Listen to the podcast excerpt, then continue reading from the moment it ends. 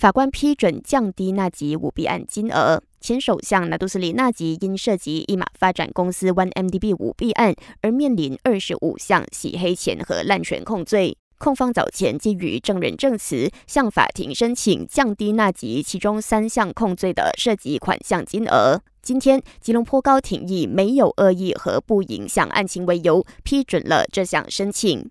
国内儿童性罪案逐年攀升。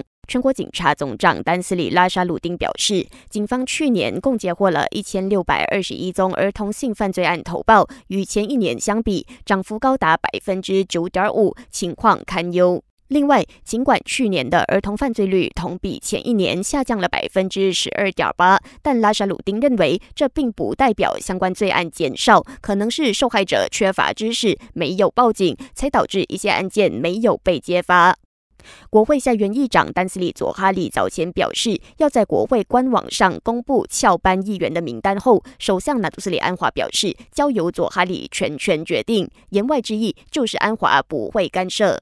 尽管民众赞成议长的意见，但朝野双方都有部分议员不赞同。像是土团党国会议员纳杜斯里罗纳健迪认为，议长的这个举措等同于羞辱国会议员。公正党国会议员哈山卡林则坚称，这并非国会所需要的改革。他还说，国会要的是议长，不是班长。